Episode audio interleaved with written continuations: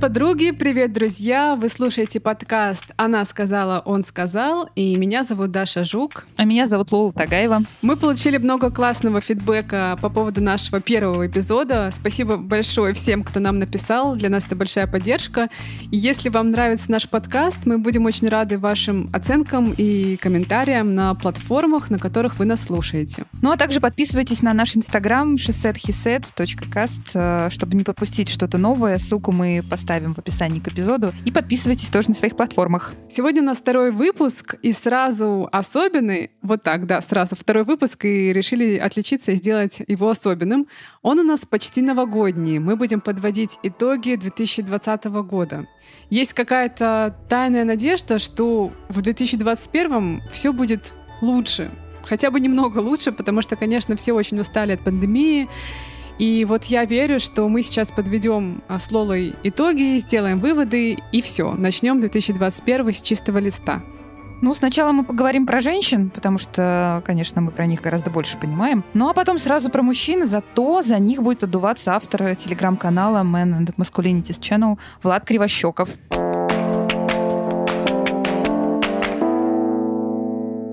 Будем говорить сегодня про 2020 год, и, конечно, это очень интересный год, он стал очень важным и поворотным. И мы вначале обсудим, что происходило, какие-то главные тенденции. Может быть, для кого-то мы скажем, то, что мы скажем, станет серьезным открытием. А в конце выпуска попробуем, наконец, сделать выводы из всех глобальных тенденций и понять вообще, с чем мы, наконец, входим в 2021 год.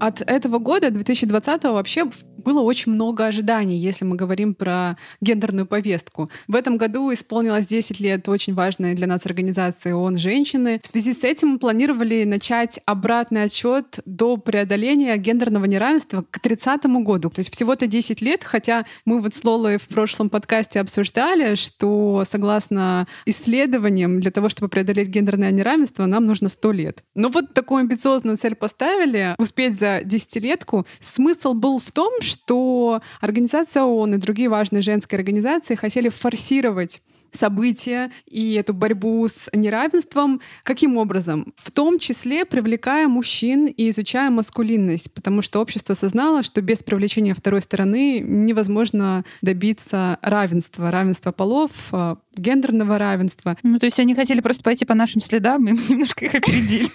Окей. Но потом случилось вы сами знаете что. То есть получилось, что в итоге вместо какого-то прорыва, как говорят специалисты, пандемия, наоборот, отбросила женщин во многих смыслах на 10 лет назад. А журнал The Atlantic вообще описал ситуацию, в которой женщины оказались как возвращение к 50-м годам. Многие женщины оказались в ситуации того, когда они не могут выйти из дома, они изолированы, и очень много времени в их жизни занимает э, ведение домашнего хозяйства, поэтому вот мы оказались все в 50-х, по сути, домохозяйками мы оказались. Интересно еще, какие здесь э, назвать цифры. Вот по оценкам Института социального анализа и прогнозирования, потерять работу или лишиться части доходов в нашей стране может почти половина всех занятых россиян. Это просто невероятная, огромная цифра. Но очевидно при этом, что кризис по-разному ударил на женщин на мужчин, потому что наиболее уязвимые группы — это самозанятые, работники сервиса услуг, и женщины гораздо чаще представлены в этих сферах. Это при том, что разница между зарплатами э, мужчин и женщин и так почти треть, 28%. Что меня, например, шокировало, хотя мне казалось, я вообще человек подготовленный в вопросах гендерных проблем, когда готовились к Фемфесту, мы вместе с социальной сетью «Одноклассники» провели социологическое исследование, в первую очередь среди женщин в российских регионах. Так вот, о реальном снижении ежемесячного дохода рассказали около 60% женщин, и при этом каждая пятая из запрошенных сказала, что она уже потеряла работу, и там 36% так и не смогли устроиться на новое место, ну вот на момент проведения исследования. Это, конечно, дичайшие цифры.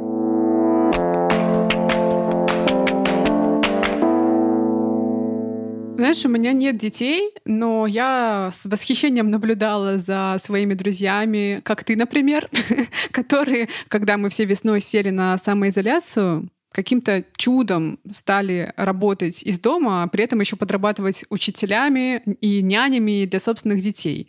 А еще на нас всех навалилось очень много быта. Вот расскажи, как ты с Евой пережила локдаун? Когда все это началось, э, я помню, что я дала... Я не буду говорить э, название этого...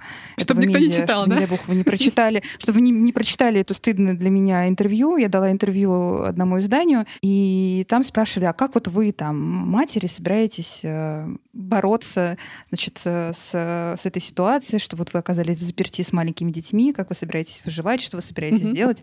Вот. Я, соответственно, чтобы как-то... Мне казалось, что я должна поддержать, вселить все всех дух уверенности, не дать возможности людям расклеиться. Я, в общем, рассказала реально о своих планах, что мы собираемся героически выстраивать расписание и благодаря жесткой дисциплине не дадим себе расслабиться, наоборот. Мы сейчас как начнем читать книжки, учить английский язык. Я не знаю, защитим, видимо, вместе с трехлетней дочерью докторскую по философии, да, и научимся немедленно играть э, в шахматы. Это было, кстати, одновременно, когда я запускала свой проект про школу безопасности и благополучия для женщин. В общем, через три недели я просто взвыла, вызвала няню, отдала ей половину своей зарплаты, чтобы продолжать хоть как-то работать. При этом я все время чувствовала, что я сейчас умру от усталости. Поэтому мне ужасно стыдно за себя перед теми женщинами, которые это интервью, не дай бог, прочитали и, не дай бог, начали себя сравнивать со мной. Так вот, если вы это все-таки сделали, все было не так. Это было ужасно, я ужасно устала. Я ужасно устала, это, конечно, меня сильно подкосило. Да, на самом деле действительно есть цифры, которые объясняют, что с тобой и другими женщинами все это время происходило. Это рост домашней нагрузки. Есть конкретные цифры, которые посчитали специальные институты, которые этим занимаются. Вот есть такой у нас Институт э, социально-экономических проблем а, народонаселения, который при Академии наук работает.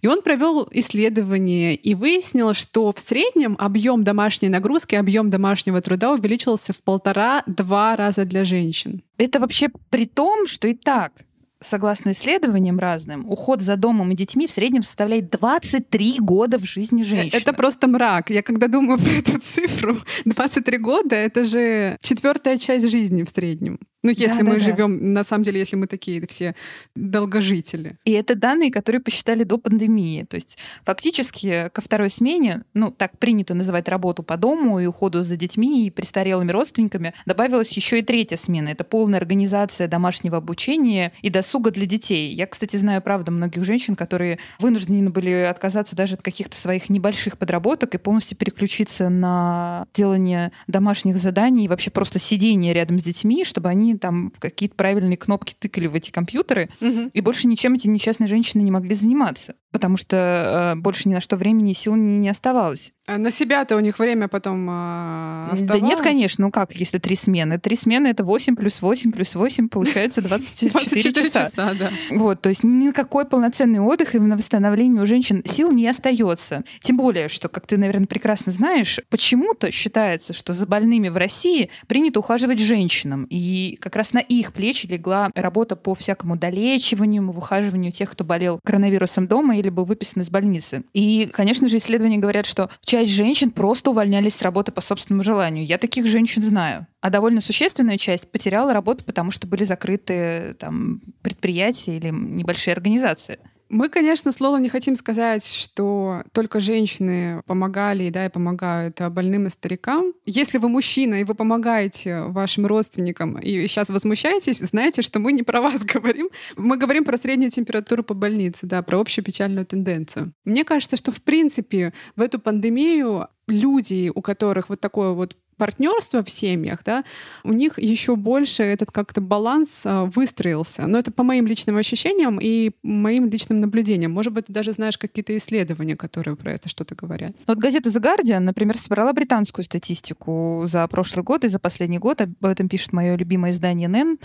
И э, там говорят о том, что да, мужчины стали активнее ухаживать за детьми и за домом, и э, активнее включились. И я знаю, например, истории, когда там, женщины мне рассказывали, что мужчины им признавались, господи, я никогда не думал, что она столько времени, что ты столько времени тратишь на домашнюю работу. Оказалось, что это столько труда. Но но после какой-нибудь хорошей новости обязательно следует противное «но».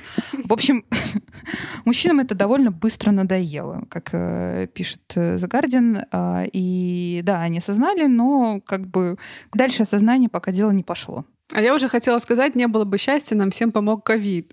ну, по-моему, но рано, конечно, ну, радоваться. Ну, это долгий процесс.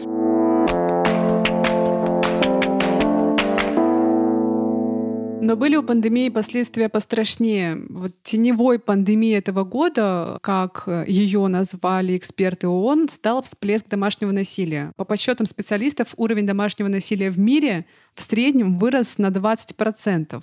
А в России статистика домашнего насилия, цифры э, домашнего насилия выросли в полтора-два раза. Это, конечно, тоже просто ужасающие цифры, ужасающие масштабы. Ну почему вообще мы говорим э, про домашнее насилие и женщин? Потому что по разным оценкам как раз около трети женщин на Земле подвергаются ему. И это вне зависимости от стран и континентов. Но нам важно поговорить про Россию.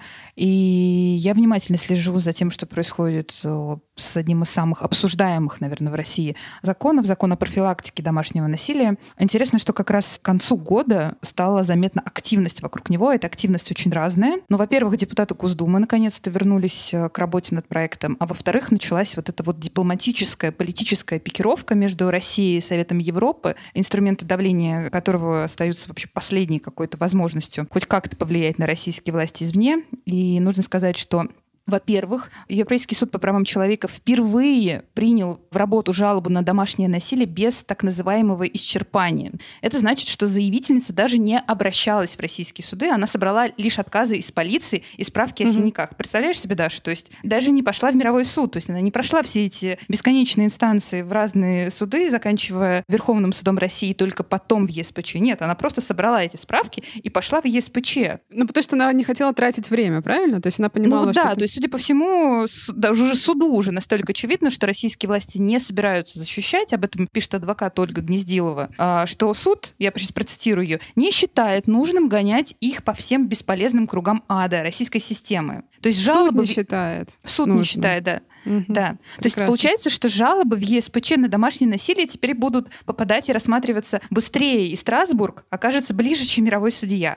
Во-вторых, параллельно за тем, как в России выполняются вынесенные всем этим Евросудом постановления, следит и Комитет министров Совета Европы. И там, конечно, угу. тоже очень любопытная ситуация, потому что по первому рассмотренному делу, жалоба Володина против России, суд заявил, по-моему, это было в прошлом году, что российские власти не приняли никаких необходимых мер и попросили, соответственно, предоставить отчет, а что же они будут делать, чтобы эти меры принимались. Россия его подготовила, но там какое-то, честно говоря, откровенное манкирование. Потому что они предоставили в отчете, Даша, ты можешь себе представить, тренинги для журналистов, конкурс на лучший рекламный ролик, статьи, поездки в Швецию для обмена опытов. Ну, ну, come on, ребята.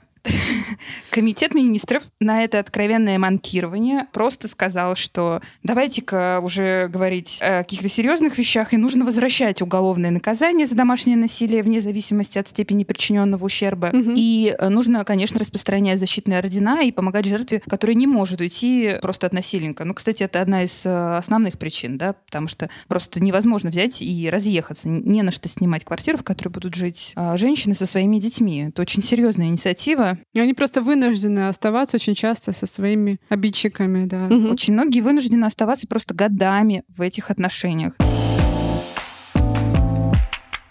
Однако пока что вместо быстрого принятия этого очень важного закона о домашнем насилии в России принимают другой закон, который предполагает тюремное наказание до пяти лет за клевету о сексуализированном насилии. Я понимаю все, конечно. Я понимаю, что нужно защищать репутацию. Сложно посчитать точную статистику, но примерно от 2 до 10% обвинений в мире считаются ложными доносами. И, конечно, эти 2% или 10% — это чьи-то жизни. Но у меня есть несколько вопросов. Почему, во-первых, этот закон приняли без общественной дискуссии? Почему такое страшное наказание до 5 лет в российской колонии? И самый главный вопрос — как собираются защищать пострадавших? Вот эти 90 или даже 98% случаев — это все таки большинство. Почему у нас таким образом расставлены приоритеты, что сначала мы защищаем обвиняемых, а потом уже разбираемся с пострадавшими? Ну вот смотри, есть еще и другая статистика, которую, конечно, важно знать и говорить, что вообще во всем мире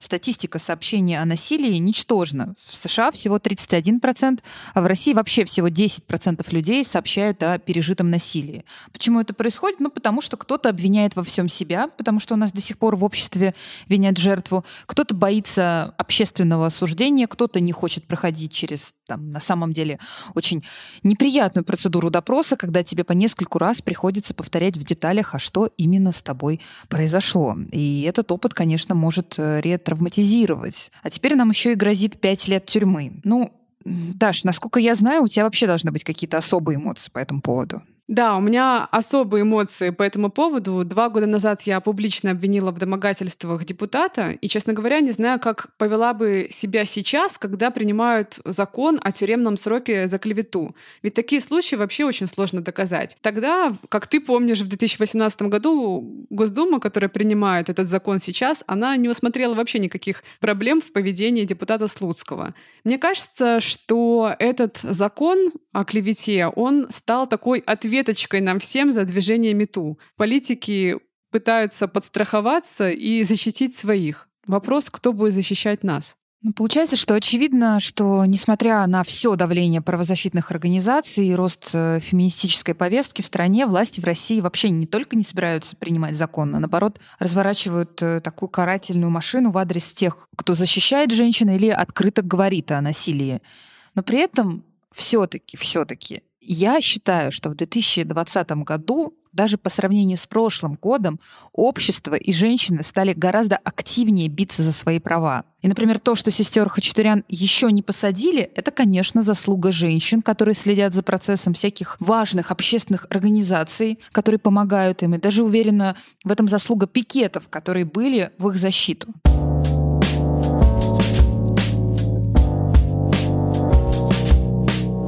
Так, ладно, Даша, хорошо. А что хорошего произошло в 2020 для женщин? Да, все-таки скоро Новый год, и хочется про хорошее тоже поговорить, чтобы не совсем портить людям настроение нашим подкастом. Несмотря на ковид, женскому движению, на мой взгляд, удалось кое-чего добиться в этом году. А еще по традиции 8 марта в разных странах мира, в Бразилии, в Сирии, в Пакистане, в нашей стране, прошли протесты против дискриминации женщин. Я видела фотографии, действительно, это было мощно. Очень много женщин вышли на улицу.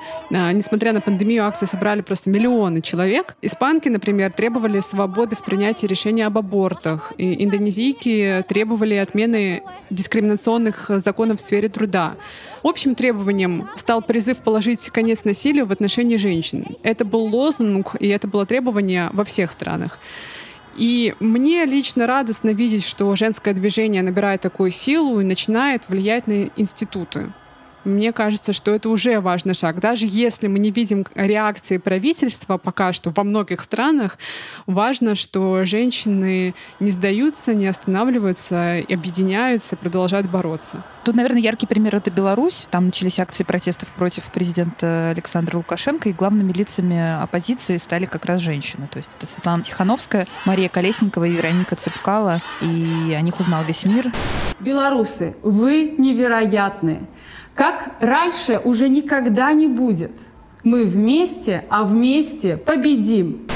И мы помним, как 12 августа в Беларуси появились первые женские цепи солидарности. Там молодые девушки, женщины, девушки, их бабушки вышли в белых одеждах и цветах, чтобы показать, что они против насилия. Мы тогда смотрели на все эти кадры, конечно, с большим восхищением. Какие у вас ощущения? Абсолютное счастье и э, чувство солидарности со всеми женщинами Беларуси. Это прекрасно. Вообще белорусские э, крутые. Я недавно брала интервью у белорусских спортсменок, и они многие говорили про то, что а, наши женщины молодцы, потому что они определили в каком-то смысле настроение и характер протеста, они его переломили, направили в мирное русло. Но при этом мне лично кажется, что так сложились в каком-то смысле обстоятельства, потому что начали сажать сначала, да, в тюрьмы посадили кандидатов в президенты, мужчин, и э, женщины поняли, что если они хотят что-то изменить, они не могут молчать, они не могут остаться в стороне. Поэтому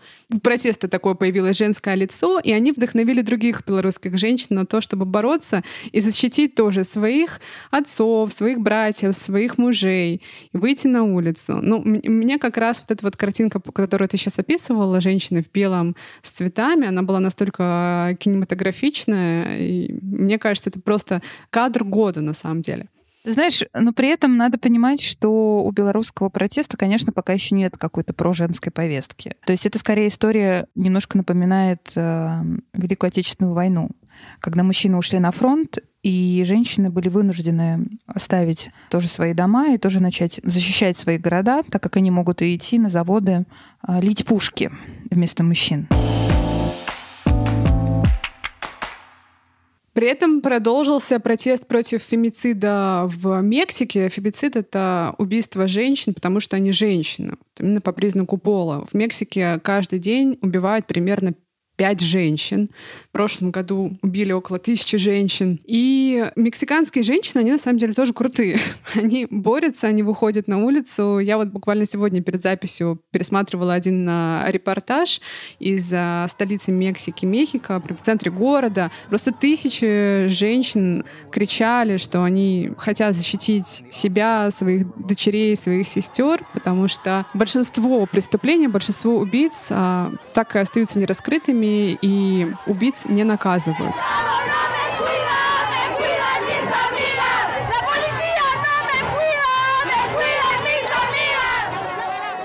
В этом году женщины захватили здание Национальной комиссии по правам человека, требуя вложить конец насилию. 10 ноября я практически военные действия видела. Вот в Канкуне полиция открыла огонь по протесту против убийств женщин.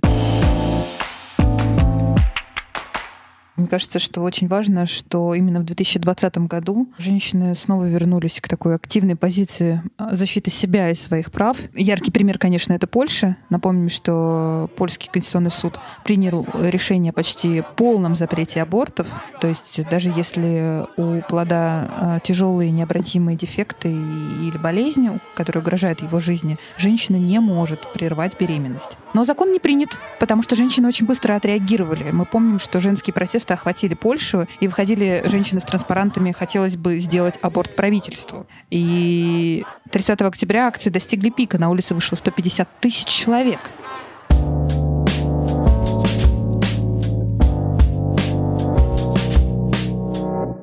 Даш, ну вот в силу профессионального интереса и печального опыта с депутатом Слуцким ты следишь за тем, что происходит с МИТУ. Скажи, пожалуйста, какие-то вообще достижения были еще? Мне кажется, самым важным стало то, что американские участницы МИТУ предложили кардинально изменить подход к борьбе и не просто бороться с конкретными людьми, а менять и влиять на саму систему. В США, в Европе движение привело к многочисленным отставкам, увольнениям, уголовным делам. В случае некоторых государств, например, как а, Франция или Дания, к разработке нового законодательства. Но проблема харасмента никуда не девается. И Тарана Бёрк, которая придумала хэштег #MeToo, предложила женщинам объединиться в организацию Survivors, выжившие, чтобы вместе давить и влиять на систему, на институты. И еще американские участницы МИТУ придумали новый хэштег #MeToo Voter, в которых они призывают голосовать за тех политиков, а, которые поддерживают безопасную среду для женщин, для мужчин, которые действительно считают харасмент и домогательство проблемой. Но все-таки, несмотря на давление российских властей, мне кажется, что российское общество как-то потихоньку оздоравливается. Но во всяком случае, какая-то его часть. В этом году продолжилась еще более оживленная дискуссия вокруг э, харасмента в некоторых либеральных редакциях, в которых это произошло. Во-первых, об этом начали и продолжили в первую очередь говорить. И, конечно, невозможно решить проблему, пока ты не сделаешь ее видимой. Там не только начали говорить, но в некоторых редакциях извинились, пообещали разобраться. И, насколько я знаю, некоторые э, редакции, например, редакция «Новой газеты» вообще превентивно приняла регламент против э, психологического и сексуализированного насилия. Мне кажется, что это маленький, но все-таки шаг.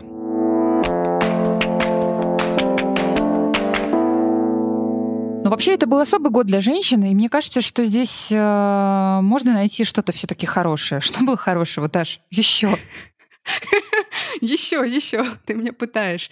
Ну да, поскольку Новый год, Рождество, и хочется создать хорошее настроение всем нам, нам с Лолой важно отметить какие-то позитивные тенденции, и к тому же они действительно были. Вот есть э, одно важное событие, которое меня очень порадовало, если мы говорим про итоги года для женщин. Это то, что по оценкам исследователи Мирового экономического форума, которые сравнили аж 194 страны, женщины-лидеры оказались более эффективными политиками в борьбе с пандемией. Конечно, мы еще не знаем результаты второй волны, как мы все справимся, и женщины, и мужчины со второй волной э, ковида, но вот эта тенденция, которую обнаружили исследователи, она вот именно такая. Вот как ты думаешь сама, с чем это связано? Почему именно женщины-лидеры оказались более эффективными? Ну, это, мне кажется, лучше ссылаться на какие-то серьезные издания типа Forbes, потому что, например, даже в августе этого года он там было написано в американском Форбсе было написано, ну-ка Угадайте, что объединяет такие страны, как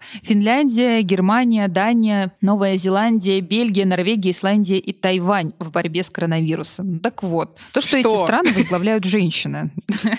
Да, эти страны возглавляют женщины. И американский Forbes пишет о том, что э, женщины-лидеры, безусловно, безусловно, лучше справились э, с э, коронавирусом. И почему, интересно? Ну, потому что у них есть такие качества, как, например, скорость принятия решения. Вот представляешь, скорость принятия решения. То есть обычно же э, Оказалось, у женщин быстрее. Предполагается, да, предполагается, что женщины какие-то более нерешительные. Но нет, женщины решительно вводили сразу же там занавес, где это было нужно сделать, карантин и так далее.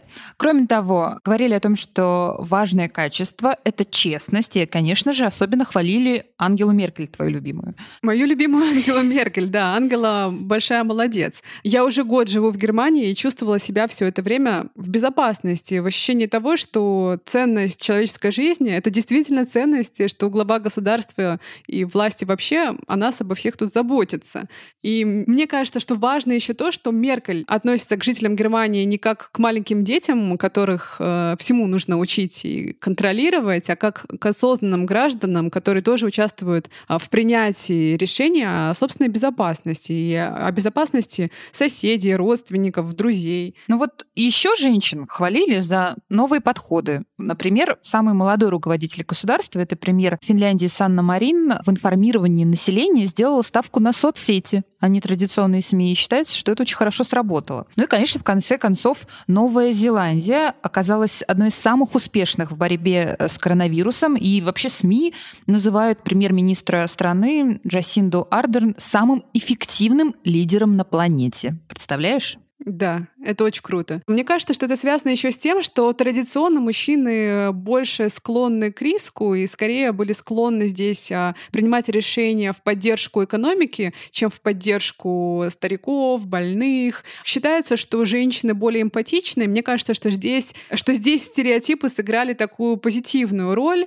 А, женщины, а, традиционно играющие роль таких эмпатов, сочувствующих, заботящихся о стариках, о больных, остальных оказались э, более востребованными и эффективными в решении такого важного вопроса в этом году. Вообще, конечно, очень много всего произошло в женском движении. Я надеюсь, что э, мужчины, дорогие, вы не уснули, не отключились, и сейчас вы услышите вторую часть, которая, может быть, будет вам интереснее. Ну да, и отдаваться будет, и будет говорить э, про мужчин а никто иной, как автор э, телеграм-канала Man and Masculinities Channel Влад Кривощеков будет рассказывать о том, каким этот год был для мужчин.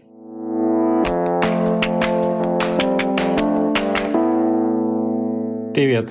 Ну, мне кажется, что год был абсолютно для всех э, тяжелым. Было очень много стресса, было очень много неопределенности и непонятного, как дальше двигаться и как мы можем э, жить в тех э, нормах, в которых мы жили уже долгое время. Я думаю, что не секрет, что мужчины в меньшей степени склонны обращаться к врачам. Это не означает, что они в меньшей степени следят за своим здоровьем, но вот именно обращение за помощью да, является такой э, центральной сферой, которая интересует, например, психологов, социологов в области гендера. И что мы узнали на примере пандемии, да, что если, например, мужчина заболевает коронавирусом, то нужно понимать, как мы обращаемся, куда мы обращаемся. А выходит, что у мужчин просто-напросто нет этого навыка. Другой момент, то, о чем было очень много споров в социальных сетях, а почему мужчины не носят маски? Да, вот это вот э, то, что некоторые мужчины характеризовали, что маски — это презервативы для лица, да, потому что вот эта вот аналогия с областью э, общественного здравоохранения,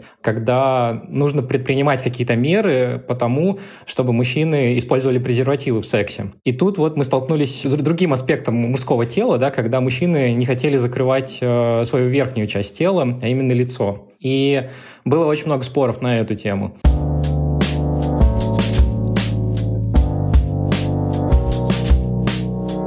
Плюс э, я бы тут обозначил то, что мне кажется очень важным, и то, о чем пока что недостаточно было артикулировано, это проблема самоубийств поскольку мужчины во многих странах являются наиболее уязвимой группой в плане самоубийств. То есть мы видим, мы, когда мы смотрим на статистику, мы знаем, что очень многие мужчины совершают самоубийство, если мы смотрим на статистику в сравнении с женщинами. Россия так вообще является, по данным Всемирной организации здравоохранения, печальным лидером в этом смысле. И в связи с этим, когда очень многие начали терять э, работу, да, приходилось отказываться от каких-то внешних атрибутов того, как можно организовать свою жизнь, то это, естественно, повышает риск того, что человек может э, покончить жизнь самоубийством. Стереотипно вся ситуация заботы складывается обычно на женщин, ожидается от женщин, и тут помимо второй смены добавляется третья смена, когда учащихся там, школьников в основном, да,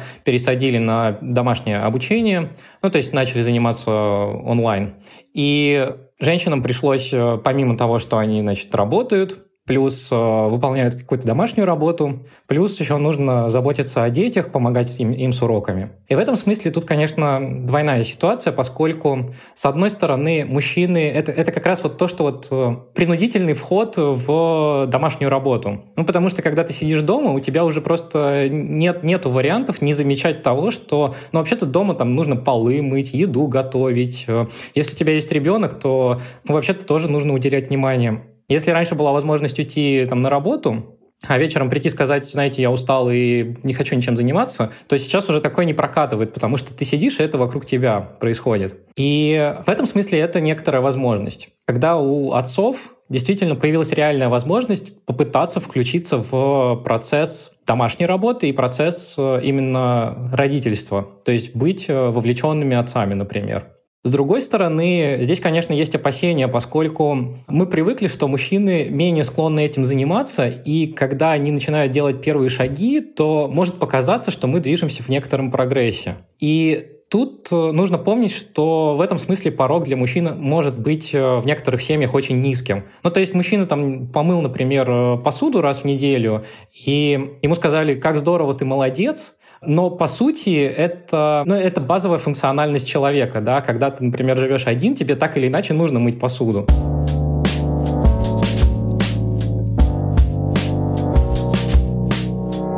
С одной стороны, очень многие женщины потеряли работу, и мужчины остались на своих прежних должностях. С другой стороны, а, есть сектора, в которых в большей степени заняты мужчины, и им все равно приходилось работать. Ну, то есть я сейчас не беру сектор здравоохранения, да, потому что понятно, что на врачей очень многое нагрузка сейчас э, возложена. Но, например, курьеры. Очень многие курьеры, по крайней мере в Москве, это мужчины. И им приходится перемещаться, им приходится взаимодействовать с другими людьми, и это все равно потенциальная угроза для э, заражения коронавирусом. Например, сектора, где заняты мужчины, типа строительства. Да, у нас строительство дорог, по-моему, не прекращалось. Да, вот в Москве до сих пор, как их строят, перекладывают, так вот они продолжают перекладываться.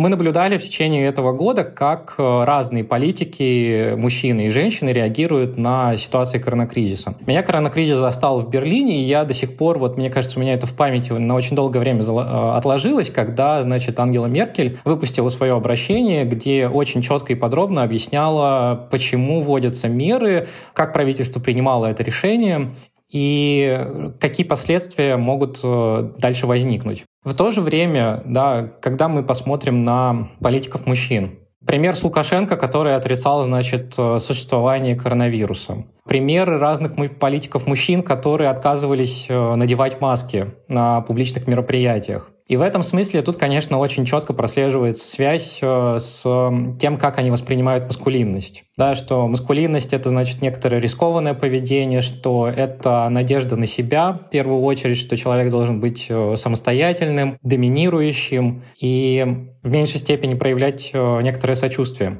И те решения, которые принимались политики, довольно четко резонируют в зависимости от гендера политиков.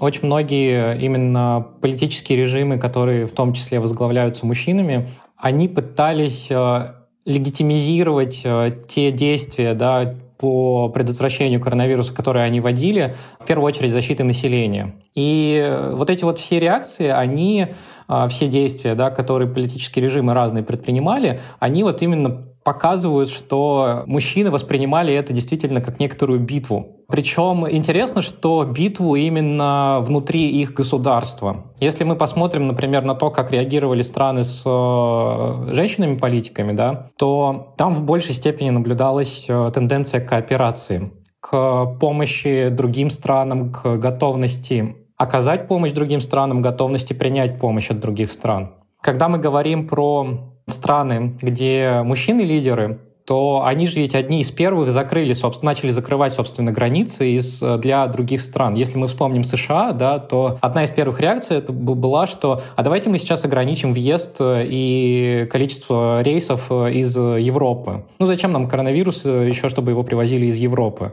То же самое происходило там и с другими странами. И вот эта вот ситуация какого-то военного положения, она, конечно, позволяет э, очень четко регулировать, э, что жителям страны можно и что нельзя, и люди готовы с этим мириться, потому что они тоже понимают и начинают воспринимать это как некоторую ситуацию военного положения. Другой момент связан с э, потерей ориентиров вовне. Ну, то есть мы знаем, что работа, например, является довольно центральным аспектом для мужской идентичности. А тут получилось, что во-первых, некоторых мужчин э, уволили, там, сократили, они были вынуждены обанкротиться, и эта часть э, их э, составляющей да, того, что придает некоторую уверенность в их жизни, она стала отпадать немножко, уходить на другой план. И в этом смысле тут потребовалось находить некоторые внутренние ресурсы того, как я могу сохранять свою мужскую идентичность, при этом вот в условиях пандемии, работая из дома, не работая, занимаясь детьми, не занимаясь детьми, да,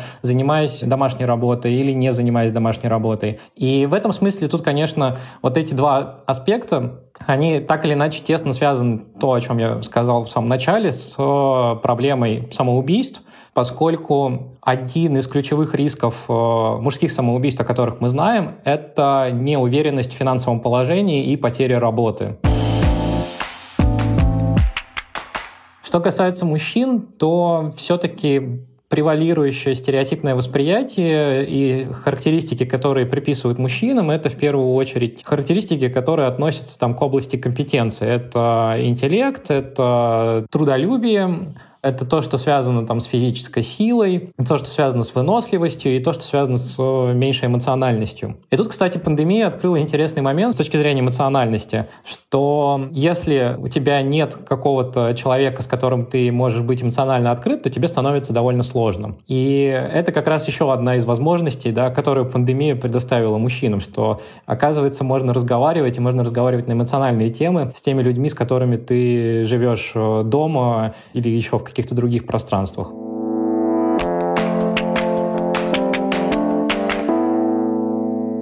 Ну, то есть получается, что пандемия, несмотря на то, что очень сильно отбросила развитие гендерного равенства, она в свою очередь, создала такие условия, что пренебрегать э, очевидными фактами становится, как мы видим, все сложнее. Мужчины, наверное, все-таки смогли увидеть, сколько всего делается дома женщинами. У них появился шанс осознать какую-то необходимость большего эмоционального контакта и раскрытия себя, и также, наконец, увидеть свою уязвимость перед вызовом страшных болезней и кризисов из-за невозможности разрешить себе более бережное отношение к телу и психике. Мне кажется, что пандемия проявила проблему гендерного неравенства и в отношении мужчин тоже. Вот статистика возросших самоубийств, мне кажется, в том числе показала, насколько общество и принятые традиции давят на мужскую психику, на мужское эго. Когда тебе кажется, что ты как мужчина должен обеспечить свою семью, что именно ты должен спасать свою семью в кризис, а ты не можешь, потому что ты потерял работу, и твой доход, он основной, все зависят от тебя. Ну да. А многие женщины даже даже, мне кажется, те, которые не признавали свое неравное положение из-за всех этих вторых, третьих бесконечных смен, когда по умолчанию предполагается, что займется ими именно женщина, наверное, смогли наконец посмотреть правде в глаза. Я очень надеюсь, что у этого кризиса есть э, другая сторона, другая сторона медали. Вообще, чтобы избавиться от опухоли, надо как минимум обратить на нее внимание. Э, я недавно видела очень любопытный опрос, который проводили среди молодых британцев. Их спросили, хотели бы они вернуть свою жизнь обратно до пандемии. И большинство ответило, что нет, что они благодарны пандемии за то, что она показала правду. И я на самом деле тоже очень благодарна за это именно. Ну да. Этот год получилось, что спровоцировал жестокости проявиться, слабости стать очевидной. Ну, опять же, не было счастья, так несчастье помогло. Как будто часть людей смогли наконец проснуться, открыть глаза и увидеть, что они немножко, немножко, но в фильме «Матрица». Осталось нам, Лол, только придумать, как из этого фильма выбраться. Да, что знаешь, я верю в то, что если разговаривать и проговаривать, и пытаться услышать другую сторону, искать компромисс, то проблему всегда можно решить. Давайте придумывать, как все это решать вместе. Спасибо, что дослушали наш подкаст до конца. Надеемся, что вам было интересно. Будем очень рады вашему фидбэку. Пишите нам, пожалуйста, на нашу почту или в директ Инстаграма. И все это есть в описании эпизода. Да, спасибо вам большое, друзья. Спасибо, подруги. Всем отличных новогодних праздников. Надеемся, что следующий год будет лучше 2020. С Новым годом всех! С наступающим! Пока-пока! thank you